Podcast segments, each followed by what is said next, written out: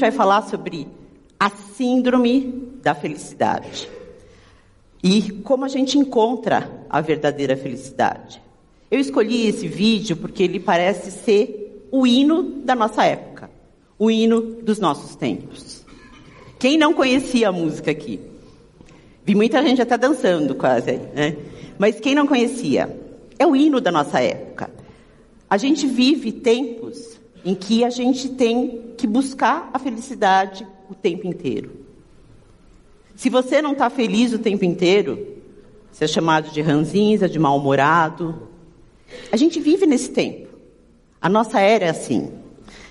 Procurando, me preparando para falar aqui hoje para vocês, eu encontrei um site muito interessante. Depois eu preciso compartilhar com o pastor Saião sobre um psiquiatra judeu que fala sobre os aspectos da vida desse mundo uh, sob os olhos da, da Torá. E eu encontrei ele, encontrei esse, esse artigo dele lá, que começa assim, não está o artigo todo, mas na verdade o título do, ati, do artigo é a, tiro, a Tirania da Síndrome da Felicidade. O nome dele é Shaw Benson. E eu achei muito interessante, porque ele diz assim: o que chamo de síndrome da felicidade é uma enfermidade silenciosa e pouco diagnosticada mas que pode ser extremamente danosa. Basicamente, é a ideia de que todo ser humano precisa ser feliz a todo momento. E que qualquer outro sentimento, se não a mais absoluta felicidade e o pensamento positivo, são problemáticos. E pior, acredita-se que sentimentos negativos podem atrair coisas negativas. Nada mais enganoso e mortífero. Alguém se identificou com as coisas que ele fala aqui e com a nossa época? Eu achei que é um retrato muito, muito fiel da nossa época. Frases como: o que eu quero é ser feliz, ou sem medo de ser feliz, ou o importante é ser feliz, são as frases que marcam o nosso tempo. Tá, Ana, mas o que tem de errado com ser feliz. Será que Deus não quer que sejamos felizes? Não, não é por aí. O problema é quando essa síndrome da felicidade se torna a nossa tirana e a gente vive em função dela. Será que Deus fala alguma coisa sobre felicidade? Onde que a gente pode achar as respostas? E como a gente está no mês de ensino aqui na IBNU, para quem gosta de ensino, nada melhor do que ver Jesus ensinando. Que ele é o mestre do ensino. E no Sermão do Monte, mais exatamente nas bem-aventuranças que compõem a primeira parte do Sermão do Monte, a gente vai ouvir Jesus falando sobre a felicidade. O Sermão do Monte ele ocupa três capítulos aí do livro de Mateus. Eu não vou falar do Sermão do Monte inteirinho, uh, mas a primeira parte, as bem-aventuranças, elas dizem como a gente pode viver uma vida que é digna aos olhos de Deus. No restante do sermão, ele vai falar sobre como a gente pode ser bondoso, semelhante à bondade de Deus. Uh, mas as bem-aventuranças são na verdade, é um texto muito, muito conhecido, uh, muitas vezes até decorado, estudado, memorizado, né? Mas será que elas são uma receita da felicidade? Como muita gente gosta de pensar? Antes da gente entrar exatamente nas bem-aventuranças, eu queria mostrar um pouquinho para vocês do contexto em que elas acontecem. As bem-aventuranças, ela estão no livro de, no Evangelho de Mateus, capítulo 5. Mas é sempre bom a gente né, voltar o filme um pouquinho lá para trás e ver o que estava acontecendo, aonde Jesus estava. E começa no capítulo 4 de Mateus, né, do versículo 18 ao 25. Eu não vou ler o texto aqui, mas colocar para vocês as principais coisas que a gente está vendo nesse texto. O texto começa com Jesus chamando seus discípulos. Ele está Ali andando, ele chama Pedro, chama André, chama Tiago, chama João e continua andando.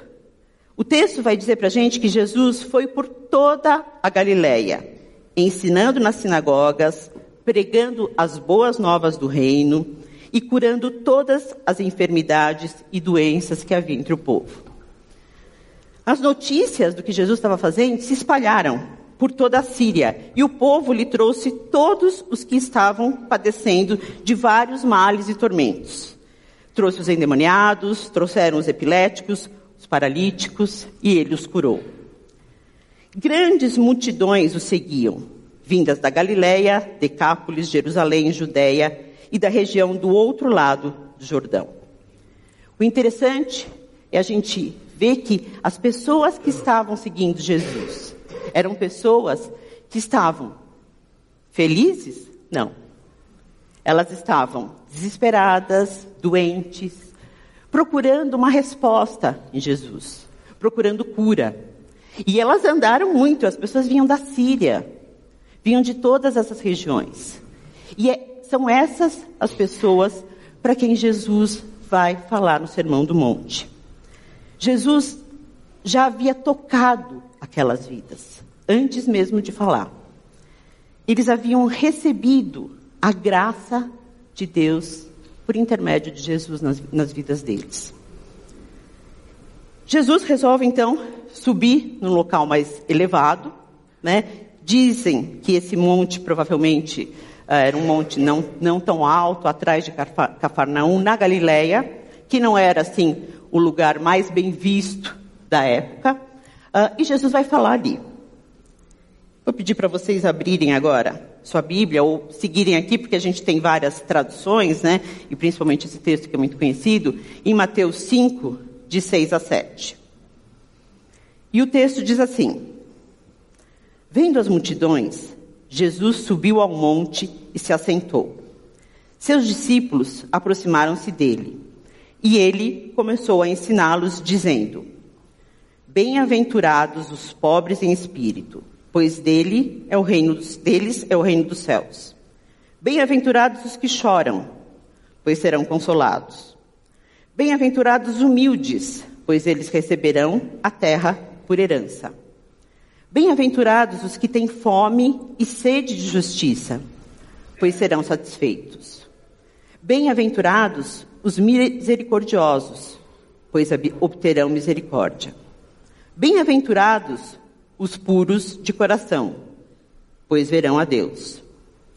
Bem-aventurados os pacificadores, pois serão chamados filhos de Deus. Bem-aventurados os perseguidos por causa da justiça, pois deles é o reino dos céus. Bem-aventurados serão vocês, quando por minha causa os insultarem, os perseguirem e levantarem todo tipo de calúnia contra vocês. Alegrem-se e regozijem-se, porque grande é a sua recompensa nos céus. Pois da mesma forma foram perseguidos profetas que viveram antes de vocês. Se a gente olha esse discurso, esse ensinamento de Jesus, a primeira coisa que a gente pensa é: Jesus não tinha coach. Não tinha ninguém para escrever o discurso dele, porque se tivesse, diria para ele: Jesus corta essa parte da perseguição e do sofrimento. Não vai pegar bem. Mas graças a Deus ele não tinha coach, não tinha ninguém para orientá-lo e escrever o discurso dele. Mas do ponto de vista da mensagem que a gente recebe hoje, né, Jesus, essa parte estava indo muito bem até a parte da perseguição. Chegou nessa parte, o senhor podia ter pulado. E é por isso que muitas pessoas ouvem essa mensagem e dizem: não, eu não quero.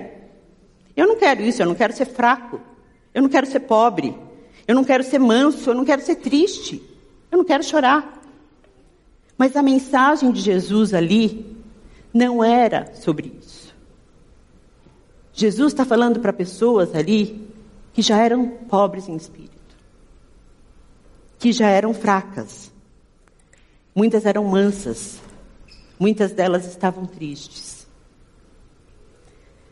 A gente vai examinar agora com cuidado, porque ele vai aparecer em vários versículos, a gente viu, né? O que quer dizer bem-aventurados e o que, que isso tem a ver com felicidade. O termo bem-aventurado que você vai achar na tradução ali no grego, fiz grego no seminário, não sou uma especialista em grego, mas a gente tem hoje milhões de dispositivos e aplicativos que você aprende grego instantaneamente. Uh, mas o termo que a gente vai encontrar ali é o termo Macários, que corresponde, que corresponde ao Esher no hebraico. E o sentido desse termo é de um estado existente de felicidade ou êxito, né? Uh, não parece ser uma invocação ou uma prece. Macários pode ser traduzido para feliz, afortunado, abençoado, sendo que abençoado é provavelmente a melhor alternativa. Mas o significado seria mais bem expresso como estará bem, terá o favor de Deus ou será bem-aventurado. Nesse contexto, uh, Jesus vai falar sobre a bem-aventurança, os bem-aventurados e que, essa busca da, da felicidade. Uh, Para a gente entender um pouquinho essa questão do agora e ainda não, que os estudiosos tanto falam, uh, eu encontrei num dos comentários dizendo assim que Macários é uma qualidade já presente na espiritualidade. E o exemplo que ele dá é muito concreto. Se você disser, a senhorita Silva é a herdeira da fazenda imensa que o pai dela tem. Bem-aventurada senhorita Silva, ela não recebeu essa fazenda ainda. Mas ela já é bem-aventurada porque a fazenda já está prometida para ela como herança. Esse é o sentido de bem-aventurado aí para nós. Tá, e você vai me dizer, então, Ana, é a receita da felicidade. Não, não é a receita da felicidade. As bem-aventuranças, elas não tinham o objetivo de dizer para as pessoas o que elas deveriam se fazer ou se esforçar para viver desse ou daquele jeito. Jesus não estava lá dizendo para as pessoas como elas deveriam se comportar. Jesus não estava sugerindo que essas eram verdades para o comportamento delas. Na verdade, Jesus está falando de pessoas que já estavam naquela situação. Ele está falando de pessoas que estavam naquela situação, como muitos de nós estamos, mas que mesmo assim poderiam ser felizes. O reino que Jesus está apresentando, e a gente vai ver um pouquinho mais para frente, coloca o nosso mundo, ou os valores do nosso mundo, de cabeça para baixo. Os que choram, geralmente, tão tristes, tão desconfortáveis. Como é que eles são felizes? Parece uma incoerência à primeira vista. Os que são humildes vão herdar as terras? Como assim? Parece incoerente. Os sedentos de justiça, a gente sabe que muitas vezes vão passar uma vida toda procurando justiça e não vão encontrar. Jesus não está fazendo uma análise filosófica do nosso mundo. Ou do mundo ali do primeiro século. Ele está apresentando o reino dele. E por último, o Evangelho nos traz boas novas e não bons conselhos. Jesus está mostrando uh, que era o começo de uma nova era para aquele povo. O reino de Deus já havia se instalado aqui na terra com a vinda de Jesus, né? E no nosso mundo, a gente costuma achar que as boas novas devem ser sobre sucesso, sobre riqueza, sobre vinda longa, sobre vitórias, sobre boa saúde. Jesus está trazendo as boas novas do reino dele para aquelas pessoas que estavam ali sofrendo, pobres, doentes, distantes de casa, aqueles que choravam. Jesus está mostrando para eles a nova aliança que estava, que estava prestes a se estabelecer com aquele povo. Mas quando essas promessas são cumpridas? E a gente vai encontrar muitos cristãos que acreditam que essas promessas só vão ser cumpridas após a morte. E versículos, os versículos 3, 10 e 12 dizem que o reino dos céus pertencem aos pobres de espírito, aos perseguidos, e que há uma grande recompensa nos céus. Então, a gente pensa, uh, isso é para ser cumprido após a morte. Será? Será que a gente entende realmente o que, que é o reino dos céus? O céu é o espaço que Deus habita e, na verdade, ele está entrelaçado com a nossa realidade. Não é um espaço físico onde Deus habita, mas o céu já está aqui. E ele veio através de Jesus. Um dia, finalmente, céus e terras se unirão, mas uh, e as coisas que a gente não conhece, né, vão nos ser reveladas. Mas por enquanto, o reino dos céus e o reino da terra estão entrelaçados. Jesus inaugurou o reino. Quando as pessoas falam assim, ah, mas isso ou aquilo, essa semana eu recebi algumas coisas uh, dizendo, isso é sinal da vinda de Jesus. Sim, realmente, cada dia está mais perto, um dia mais perto de Jesus voltar. Mas o reino dele, ele já começou ali atrás, quando ele chegou. É isso que os estudiosos, né, e que a gente tem dificuldade para explicar e entender, do agora e do ainda não. Jesus já inaugurou o reino dele, mas as coisas ainda não se completaram. Uh, no versículo 15, uma, uma, uma, só dizendo para vocês como as, as, o, o, reino já chegou, né? No versículo 5, desculpa, ele diz que os humildes herdarão a terra. Como é que eles vão herdar se eles já estão mortos? Então parece que não é uma coisa que vai ser cumprida só lá nos céus. Aqueles que seguem a Jesus podem começar a viver pelas leis deles e devem começar a viver. É isso que Jesus está querendo dizer no Sermão do Monte, nas Bem-aventuranças, aqui e agora.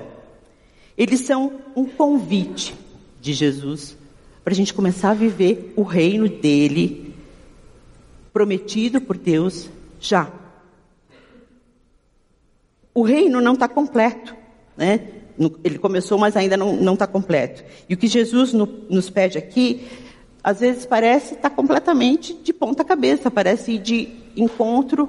Como assim ser pobre de, de espírito? Como assim ser humilde? Se eu for humilde, vão passar em cima de mim. Que isso, Jesus? E uma outra prova de que o reino dele já está aqui é que no capítulo 6, a gente tá, divide em capítulos para o estudo, né? Mas mais lá para frente, Jesus vai dizer para os discípulos dele, na, dele, na hora que, eles vão, que ele vai ensiná-los a orar: Venha o teu reino, seja feita a tua vontade, assim na terra como no céu. O reino já chegou. Essas são as boas novas de Jesus para nós. Os discípulos estão lá com ele naquela situação, ele chamou cada um deles individualmente. E eles, na verdade, largaram tudo. Deixaram tudo o que eles tinham para estar com Jesus. E eles são o que a gente diria, né, antigamente, do pobre, pobre, pobre de maré de si. Eles não tinham nada, nem bens, e eles também eram espiritualmente pobres. E Jesus vai começar dizendo falando dos pobres em espírito. No versículo 3, ele vai dizer: Bem-aventurados os pobres em espírito, pois deles é o reino dos céus. O sentido original do pobre em espírito é de carência espiritual e não é uma condição louvável ou uma qualidade, como muita gente acredita. As pessoas que estavam ali, perto de Jesus, começando pelos discípulos, eles eram espiritualmente pobres. Quando a gente pensa uh, que eles já tinham alguma coisa, a gente pensa até na nossa situação. Diante de Deus, diante de Jesus, o que a gente tem de espiritualidade? Quase nada. A gente precisa estar ligado a Jesus para ter ter essa riqueza espiritual. A pobreza, ela é tida como sinal de fracasso em todos os sentidos, e até nesse sentido espiritual, né? Mas, infelizmente, a gente vê alguns comentários e alguns tradutores querendo dar o sentido, um sentido positivo para isso, né? Como se fosse uma condição favorável e merecedora das bem-aventuranças. E aí é que está o problema. Quando a gente pensa que as condições das bem-aventuranças são qualidades ou condições que a gente precisa alcançar para ter o reino dos céus, para ser curado, para ser feliz, a gente tira de cena a graça de Deus. E nós somos tão uh, controladores que a gente quer ter o controle da graça de Deus. Quer dizer que se eu me tornar pobre, humilde, estou no reino dos céus. Aí a graça, e a gente deixa de lado a graça. Os pobres de espírito, eles não têm nada, nada para oferecer para Jesus. Nada nessa área. Eles dependem, e aí é que Jesus está mostrando para eles, dependem totalmente de Jesus para isso. Tem gente, né, eu lendo um comentário do Tim Keller, ele diz que a gente tem os pobres em espírito e tem os classe média em espírito. São aqueles que chegam e dizem assim: não, peraí, Jesus, eu fiz isso, eu orei, eu li a, li a Bíblia, eu dei o dízimo, eu orei com as pessoas, eu mereço ser bem-aventurado. Essa é a classe média. Mas Jesus não está falando disso. Ele está falando dos pobres em espírito. E as bem-aventuranças, isso que a gente precisa entender, elas não são recompensas. Elas são frutos da graça de Deus para conosco. A gente insiste nessa ideia né, de que a graça, as bênçãos divinas, devem vir para nós por algum merecimento. Será que basta eu ser humilde para entrar no reino dos céus? Não. Nem que você cumpra todas as oito condições aí que Jesus coloca no sermão. Não, não é isso. A ideia humana de salvação ou de merecimento é pelo que a gente faz, é pelo que a gente realiza, é pelo que a gente tem. E o reino de Deus vai mostrar para a gente: não, não é nada disso. Ninguém, ninguém, nenhum de nós e a gente vai ver isso lá, Paulo falando em Romanos, né? Nenhum de nós é merecedor da graça de Deus. Nenhum de nós. O chamado de Jesus, ele, para o reino dele, é tão radical, tão radical. Quando eu ensino para adolescentes jovens, eu digo: se você quer uma coisa radical, seja cristão. Atenda o chamado de Jesus, porque é muito radical que a gente tende a desvinculá-lo de uma vida humana normal. O Dallas Willard, e ele fala sobre as bem-aventuranças de uma forma muito interessante, não, não concordo com tudo que ele diz no livro A Conspiração Divina, mas ele fala muita coisa sobre uh, as bem-aventuranças lá. E ele diz que é por isso que o Senhor é meu pastor está mais gravado em lápides do que em vidas. Porque realmente, você se colocar nas mãos de Deus e dizer, eu não estou dizendo daquele né, que fica sentado esperando a bênção. Você vai fazer a sua parte. Mas saber que o Senhor é o seu pastor. E é Ele que vai fazer. Mesmo que você não mereça.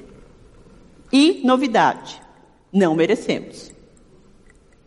É a graça imerecida. Então a gente tem que parar de olhar para as novas, para as bem-aventuranças e vê-las como uma lista de coisas para alcançar a graça divina.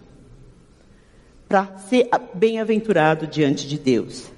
O que Jesus está colocando ali nas bem-aventuranças são circunstâncias das, das vidas das pessoas ali e das nossas, que aos olhos humanos parecem sem solução. Parecem desesperadoras até, do nosso ponto de vista. Jesus é interessante vê-lo ensinando porque ele ensina de uma forma muito concreta e muito contextualizada. Tudo que a gente quer hoje em dia. Uh, mas tem um pouquinho a ver com como o ensino era encarado ali no primeiro século. O objetivo ali do ensino no primeiro século não era transmitir informações, mas o objetivo era transformação de vidas. Se a gente pega o ensino que a gente tem no nosso século, e eu não estou falando só de ensino religioso, né? A gente está tendo hoje aí, ontem e hoje, o Enem. A quantidade de informações, sem utilidade até, que é fornecida, que é ensinada para os alunos, né? a, de, a famosa decoreba. Só que a gente não busca a transformação de vida. Não, Ana, mas no vestibular a gente tem que passar, né? Tudo bem, eu entendo. Uh, é o sistema que a gente vive hoje em dia, né? Esse a educação hoje até postei, começo a lembrar de algumas coisas, uh, mas um, um, texto muito legal que saiu na Folha de São Paulo, falando de como a educação, educação, educação no Brasil se tornou um comércio. E não é diferente quando a gente pensa no ensino religioso. Né? Quando a gente, mas precisa decorar versículo. Sim, a gente precisa conhecer a palavra, a gente precisa estudar, a gente precisa ter alguns versículos, eu sou muito ruim de, de endereço de versículo, mas eu lembro daquelas palavras, né? Eu lembro os, o versículo, onde está, eu vou dar um Google no meu celular ou no meu iPad para descobrir. Mas eu sei que aquelas palavras estão ali na Bíblia. Jesus, ele ligava os ensinamentos dele com a vida concreta das pessoas que estavam ali ao redor dele. Jesus falava ao coração das pessoas. Jesus marcava as vidas das pessoas com os ensinamentos. E às vezes a gente vê fatos, né, tão marcantes nas nossas vidas. Eu não sei quem, eu acho que todos aqui, pela idade que eu estou vendo, todos aqui, se eu perguntar agora, onde é que você estava quando as torres gêmeas caíram? em 9 de setembro de 2001. Todo mundo vai saber. 11, 11 de setembro. 11 de setembro. 9-11. 11 de setembro. Todo mundo vai saber. Jesus vai usar situações marcantes nas vidas das pessoas para que elas consigam lembrar disso. Uma outra coisa interessante é que na, na época de Jesus, no primeiro século, esse negócio de multidão sentada no monte era coisa de revolucionário ou subversivo. O sistema religioso não lidava muito bem com isso. Mas Jesus, ele vai para a galera. Jesus fala para as multidões. Ele é seguido pelas multidões, ele atrai as multidões. Continuando, senão a gente não termina. Bem-aventurados os que choram, pois serão consolados. Se você for pegar no grego, né, quer dizer, felizes os que estão tristes, porque faz sentido. Porque o importante aqui não é o motivo do choro. A gente pode ter pessoas em situações ali que estão tristes porque tiveram perdas, porque estão doentes, tiveram perdas de entes queridos, tiveram relacionamentos quebrados, ou pessoas que estão tristes porque têm consciência do seu pecado. Tem consciência de que não pode fazer nada para mudar certas situações. E a gente tem consciência nessa ordem. Primeiro, do nosso pecado, depois do pecado da igreja de Jesus e depois da nossa sociedade. Mas, em primeiro lugar, é a consciência do nosso pecado que nos deixa triste. é interessante quando a gente pensa nisso e pensa no ensino. Uh, queria compartilhar um pouquinho com vocês a história de como eu conheci Jesus. Eu sou uma pessoa que sempre gostou muito de estudar, muito uh, cética. E até os 33 anos, nada para lembrar a idade de Jesus, nada disso foi porque aconteceu realmente assim. Uh, eu não tinha tido contato ainda com a Bíblia, um contato intenso. Estudei num, num colégio cristão, uh, mas não tinha tido um contato de sentar e estudar a Bíblia. E eu comecei a ler. Uh, na verdade, a gente, eu e meu marido fomos fazer um curso de casais, de, de comunicação entre casais, e as pessoas falavam insistentemente da graça de Deus. Que a gente precisava da graça de Deus. Que a gente precisava da salvação. Que a gente... Eu não conseguia entender aquilo. Porque eu achava que a minha vida estava tão boa. Era tudo tão legal. Eu era casada já, tinha três filhos. Estava tentando voltar para a minha profissão. Não se assustem, a minha profissão, a minha primeira uh, formação é em veterinária. Uh, tentando voltar para minha... Por que, que eu preciso disso? Por que, que eu preciso ouvir isso? Até que eu fui convidada para participar de um pequeno grupo que estava estudando o livro de Romanos. E quando eu comecei a ler o livro de Romanos, era o pastor Ari Veloso que estava ensinando nesse grupo, e ele demorava assim, primeiro dia foram só oito capítulos, e eu queria saber mais. E eu comecei a ler por mim mesma. Conforme eu ia lendo, mas eu via que eu estava perdida. Capítulo 1 até que não, porque ele fala de, de pecados assim maiores. Mas chega no 2, eu que achava que estava tão bem na fita com Deus, comecei a pensar, ai, acho que não. E aí eu me senti perdida. E foi essa primeira condição para eu abrir meu coração e ouvir o que Deus tinha para me dizer. Não foi num culto onde estava se fazendo algum apelo emocional, foi no ensino. Foi lendo a palavra de Deus. Então, voltando agora aqui para as nossas bem-aventuranças. Os, os que choram. Então, eles estão, ou tem alguma situação, mas independe da situação deles, né? Se o choro é por reconhecerem que precisam de Deus, se o choro é por perdas e problemas que eles estão passando, quando essas pessoas entram no reino de Deus e aprendem a viver na, nele, encontram um consolo verdadeiro.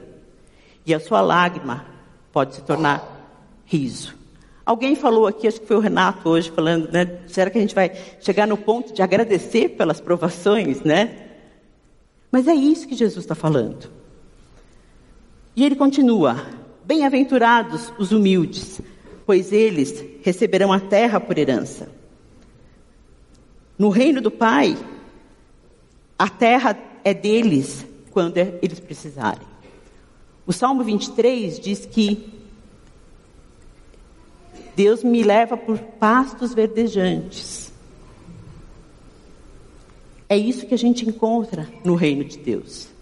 E o reino está aqui e agora. E ele continua dizendo: Bem-aventurados os que têm fome e sede de justiça, pois serão satisfeitos. Todos nós, na verdade, temos sede de justiça. Mas a maior sede que a gente tem é da justiça diante de Deus. Porque diante de Deus, nenhum de nós é justo. Jesus está falando isso aqui, Paulo vai falar isso várias vezes. Nenhum de nós é justos, é justo. E não há que a gente possa fazer por nós mesmos para sermos justificados diante de Deus. No reino de Deus, isso vai ser satisfeito. Porque perdas que a gente teve ou injustiças irreparáveis na nossa vida se tornam insignificantes diante da grandeza de Deus. Ele restaura a nossa alma e nos enche da bondade e da justiça. E ele continua: Bem-aventurados misericordiosos, pois obterão misericórdia. Quando a gente pensa na situação do nosso mundo, né, os misericordiosos podem muitas vezes ser usados, ser, serem usados pelas pessoas. Pessoas se aproveitam. E essa é a realidade que a gente vive, de pessoas misericordiosas. Mas no mundo, no reino de Deus, os misericordiosos vão alcançar a misericórdia. A misericórdia. E quando a gente fala de misericórdia, é bom a gente lembrar que a gente só vai alcançar a misericórdia quando a gente deixar de estar preocupado com os nossos direitos. E exigir direitos, a gente é mestre. Até a gente ousa exigir direitos diante do Deus Todo-Poderoso. Quando a gente entende que, de novo falando da graça, que a gente não merece a misericórdia de Deus, a graça de Deus. Quando a gente entende isso e começa a viver isso, é que a gente realmente vai alcançar a misericórdia dele. E ele continua: Bem-aventurados puros de coração, pois verão a Deus. Um coração só se torna puro quando é, quando ele é lavado por Jesus. Quando Jesus entra no seu coração, ele só vai se tornar puro assim, porque por ele mesmo.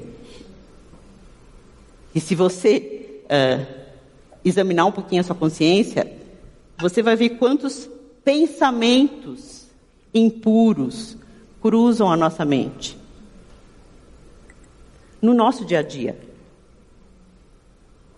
Eu digo isso para os adolescentes. Eu sei que tem motoqueiros aqui, mas Pensamentos impuros cruzam a minha mente, o meu coração, quando eu estou no trânsito e os motoqueiros passam do lado do meu carro, sempre. Ai, se não fosse a misericórdia de Deus. É por isso que me incomoda um pouco quando algumas pessoas chegam para mim e falam assim, principalmente quando a gente está falando de adolescentes, de jovens. Ah, esse aí, só Jesus. Aquela lá, só Jesus. E eu gosto de dizer assim, Sabe que comigo, só Jesus também? Que se não for por Ele, estou lascada. Não consigo nada. Por isso é que a gente, no Salmo 139, o salmista vai. Eu acho que esses dois versículos são uma oração. Uma oração que a gente tem que fazer todo dia. Sonda-me, ó Deus, e conhece o meu coração. Prova-me e conhece as minhas inquietações. Vê se, a, se em minha conduta algo que te ofende e dirige-me pelo caminho eterno. Só Ele é que vai conseguir lavar os nossos corações. Tem que ser lavado todo dia, gente, tá? Ele é lavado uma vez para você entrar no reino, mas é uma oração que, a gente, que devia ser a nossa oração diária. Senhor, vê o que está errado no meu coração, no meu sentimento. Ele fala também Bem-aventurados os pacificadores, pois serão chamados filhos de Deus. Isso tem mais a ver com o nosso relacionamento que com o nosso caráter, relacionamento com Deus do que com o nosso caráter. Porque quando a gente se torna um pacificador, ou a gente. O, pastor Theo estava comentando, me contando algumas situações que ele passou, e que ele foi um pacificador ali. Quando a gente leva o bem para as pessoas, e era exatamente uma situação em que do, os dois lados estavam errados.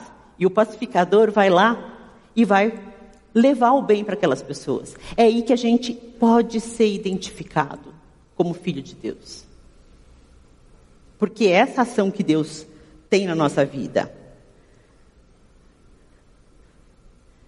Bem-aventurados, ele vai continuar, os perseguidos por causa da justiça, pois dele é o reino dos, deles é o reino dos, dos céus.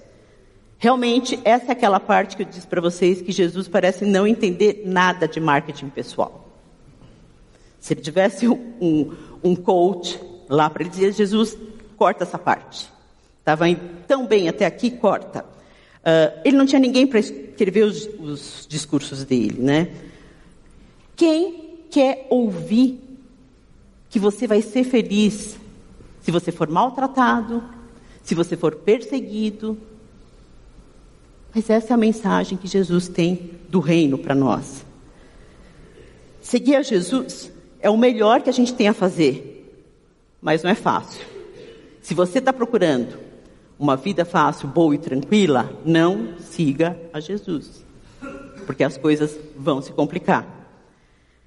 Ser perseguido e ameaçado e ficar feliz por isso é uma total inversão de valores que a gente tem. O reino de Deus, né, parece que coloca as coisas, se a gente tem a pirâmide das coisas que a gente quer, assim, do, do que você quer mais alcançar, poder, riquezas, saúde, Jesus coloca isso de cabeça para baixo. E nos diz: não é isso que importa. E ele continua: Bem-aventurados vocês serão quando, por minha causa, os insultarem, perseguirem e levantarem todo tipo de calúnia contra vocês. Além de ser insultado e perseguido, ainda estão inventando mentiras sobre você. E você vai ser feliz, bem-aventurado. Provavelmente, o mundo daquela época olhava para os seguidores de Jesus, não sei se vocês veem alguma semelhança com o nosso mundo de hoje, e diziam: perderam o juízo, estão doidos, estão caindo na conversa desse Jesus. Muitas vezes, quando a gente age como filho de Deus, como cristão, como aquele que quer seguir a Jesus, as pessoas olham para a gente, tá louco. Não faz sentido isso. Tá doido. Tá caindo, tá, tá indo atrás de Jesus. Gente, para, Jesus morreu numa cruz. É esse o fim que você quer para você? Muita gente hoje em dia ainda pensa assim, quando olha para os cristãos. E naquela sociedade ainda era pior ainda, porque eles estavam, eles eram vistos como pessoas que estavam ofendendo a lei de Deus. Porque era uma ofensa para os religiosos Jesus chegar e dizer: Eu sou o filho de Deus. Era, era ofensivo. Mas no reino de Deus, mesmo que a gente seja perseguido, seja insultado, nosso cartaz é grande com ele. E ele termina essa parte do, das bem-aventuranças, ou do sermão do monte, essa parte, dizendo: Alegrem-se e regozijem-se, porque grande é a recompensa de vocês nos céus. Pois da mesma forma perseguiram os profetas que viveram antes de vocês. De novo, Jesus, que é isso? Alguém conhece os profetas do Antigo Testamento? Eles não eram, com certeza, homens de sucesso. Se a gente for analisar do nosso ponto de vista hoje. Não se deram bem. E Jesus está dizendo para a gente que a gente pode se alegrar e se regozijar, porque a gente pode se comparar à perseguição que os profetas tiveram. Se você for ler a história de qualquer um dos profetas ali do Antigo Testamento, né, uh, você vai dizer, acho que não, não é bem isso que eu quero, né? Todos eles ouviam a mensagem de Deus e saíam imediatamente pregando, sem se importar com as consequências.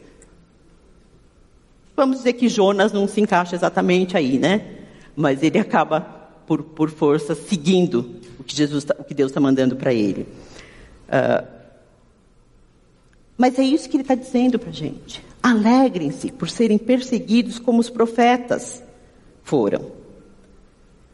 A grande mensagem das bem-aventuranças para a gente é que a felicidade que a gente encontra no reino de Deus, que a gente encontra em Jesus, independe das circunstâncias.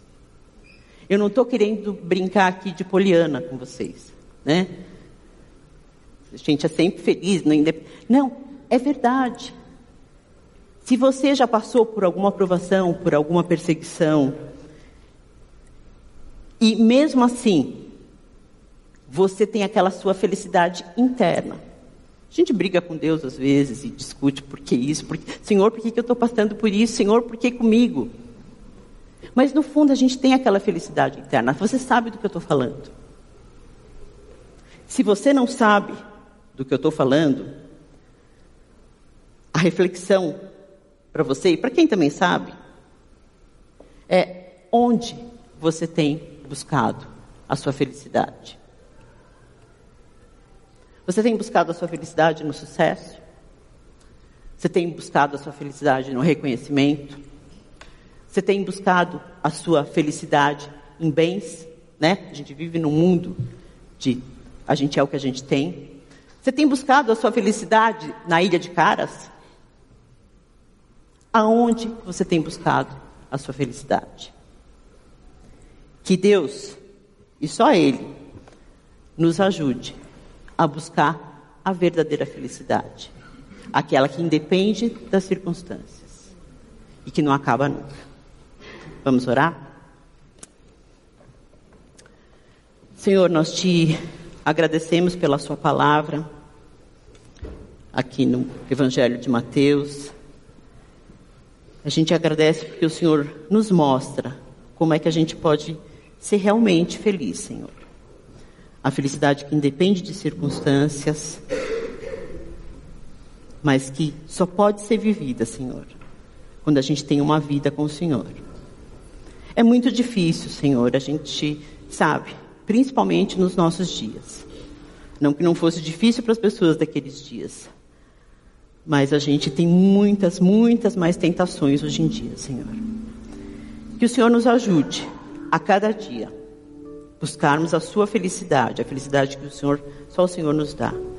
A termos esse coração puro de que o Senhor fala. A sermos humildes e colocarmos diante do Senhor a nossa pobreza de espírito, Senhor. É por isso que nós oramos e te agradecemos. No nome do seu filho Jesus. 没。